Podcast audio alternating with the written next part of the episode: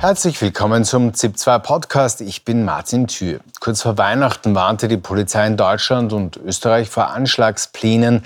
Dahinter soll der sogenannte ISKP stecken, eine regionale Gruppe des selbsternannten Islamischen Staates aus Zentralasien. Sie zählt zur momentan aktivsten Terrormiliz der Welt. Darüber spreche ich mit dem Terrorforscher Peter Neumann vom Londoner King's College. Herr Professor Neumann, das Kalifat des IS ist längst erschlagen und doch ist er jetzt wieder da. Wie konnte der selbsternannte islamische Staat wieder so an Kraft gewinnen? Also der islamische Staat in seinem Kernterritorium im Irak und in Syrien wurde ungefähr 2019 zerstört, zerschlagen. Da ist nur noch ganz, ganz wenig übrig. Aber die IS hatte ja immer schon Ableger, regionale Ableger in Ländern wie Libyen zum Beispiel, in anderen Teilen Afrikas, aber eben auch in Afghanistan. Und aus diesem Ableger in Afghanistan ist jetzt diese Organisation ISPK hervorgegangen, die nicht nur Afghanistan beansprucht, sondern auch aktiv ist in Zentralasien, in Tadschikistan, in Usbekistan, in Kirgistan, auch im Iran. Und je schwächer der IS in seinem Kernland wurde, im Iran und in Syrien, desto größer sahen die Chefs des ISPK darin eine Möglichkeit, sich selbst zum Anführer dieser Organisation hochzustilisieren. Und deswegen versuchen sie jetzt auch so intensiv im Westen einen Anschlag zu verüben. Mhm. Beginnen wir eben mit diesen Anschlagsplänen in Wien und Köln. Da sitzen zurzeit drei Personen eben aus Tadschikistan in Deutschland und in Österreich in U-Haft. Tadschikistan, das ist ein Land, das man auf der Terrorkarte bisher ähm, nur selten sah. Wie kommt es, dass diese Personen plötzlich aus Tadschikistan im Westen Anschläge verurteilen, äh, äh verüben? Mhm. Also Tadschikistan ist ja ein Nachbarland von Afghanistan. Der ISPK ist vor allem in Afghanistan aktiv, aber Tadschikistan ist immer schon ein Land gewesen, wo man auch rekrutiert hat, wo man aktiv war und wo man auch Leute gefunden hat wegen der turbulenten Geschichte dieses Landes, in dem es ebenfalls einen Bürgerkrieg gab, in dem, in dem es ebenfalls eine Geschichte islamistischer Vereinigungen gibt. Dort hat man die Leute gefunden, die für den IS ebenfalls ansprechbar sind. Und ganz besonders natürlich auch Leute im Westen, die möglicherweise geflüchtet sind und die sich in einer prekären Situation befinden. Und das ist sozusagen, das sind die, die äh, Zutaten, die die Radikalisierung in solchen Fällen zum Teil möglich machen. Sie haben, Sie haben schon angesprochen, die Flüchtlingsströme 2015 wurden laut dem deutschen Bundesnachrichtendienst vom IS auch gezielt benutzt, um Kämpfer nach Europa zu bringen. Äh, muss man das bei dieser neuen, etwas anderen Form des IS äh, nun auch wieder befürchten? Äh, müssen darauf die Sicherheitsbehörden achten?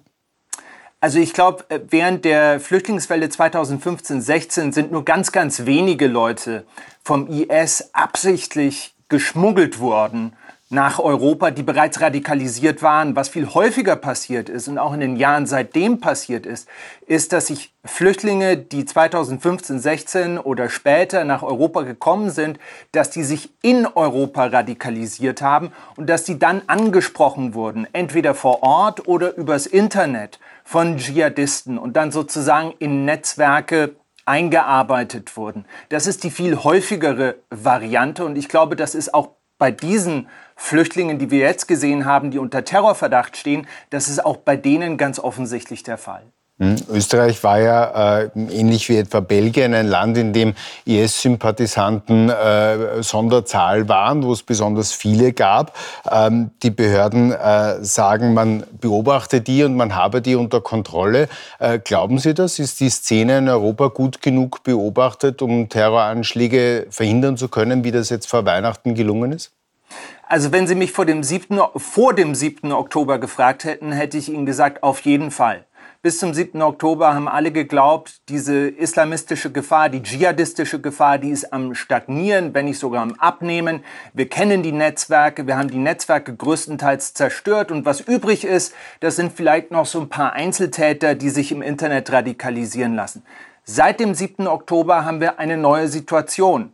Und zum Beispiel Al-Qaida, die andere große dschihadistische Terrororganisation, hat schon gesagt, der 7. Oktober, das ist ein genauso wichtiger Tag für uns wie der 11. September 2001. Also die Ereignisse im Nahen Osten seitdem haben zu einer riesigen Mobilisierung geführt, zu einer riesigen Nachfrage nach Islamismus, nach Dschihadismus. Viele Leute wollen was tun. Und das ist eine Situation, die sehr unübersichtlich geworden ist, wo neue Netzwerke entstehen und wo ich glaube, dass die Sicherheitsbehörden ja, Unterstützung brauchen, um dem Herr zu werden.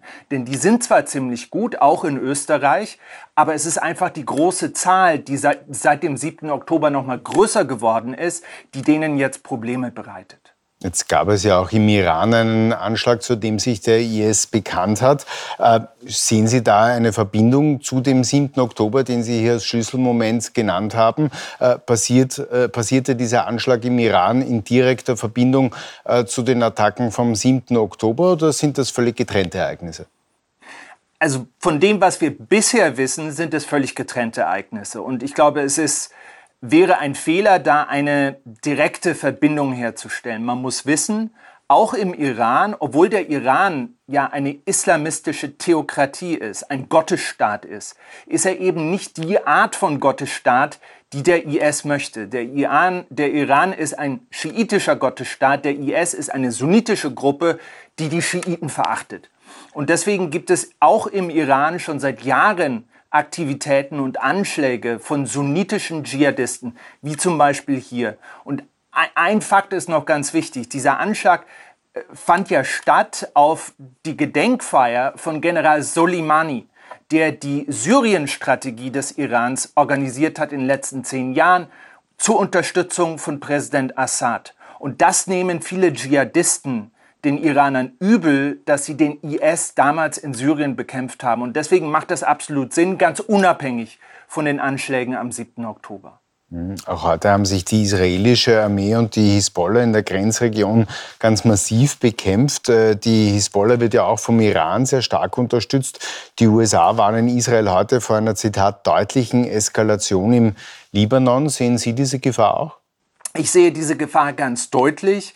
Ich denke, dass dieser Konflikt, der am 7. Oktober mit den Anschlägen von Hamas auf Israel begonnen hat, dass dieser Konflikt möglicherweise jetzt in eine zweite Phase geht. Was wir bisher gesehen haben, war die Phase, wo Israel versucht hat, Hamas im Gazastreifen zu bekämpfen. Was wir jetzt sehen, ist möglicherweise eine gefährliche Regionalisierung dieses Konflikts. Wir sehen jetzt bereits Aktivität, verstärkte Aktivität im Süden Libanons, Angriffe auf Israel dort. Wir haben die Houthis im Jemen, die einen der größten Handelswege der Welt blockiert haben, das Rote Meer und den Suezkanal. Wir haben Angriffe schiitischer Milizen auf amerikanische Basen im Irak. Und was all diese Aktivitäten gemein haben, ist natürlich die Verbindung zum Iran. Der Iran hat bisher nicht voll eskaliert, aber er spielt mit dem Feuer und er probiert aus, wie weit kann man das ausreizen, bevor es eine Antwort Amerikas und auch Israels gibt. Eine ganz, ganz brenzlige Situation und wie gesagt, möglicherweise der Beginn einer zweiten Phase dieses Konflikts eine brenzlige Situation. Vielen herzlichen Dank für diese Analyse, Herr Professor Naumann, und alles Gute nach London.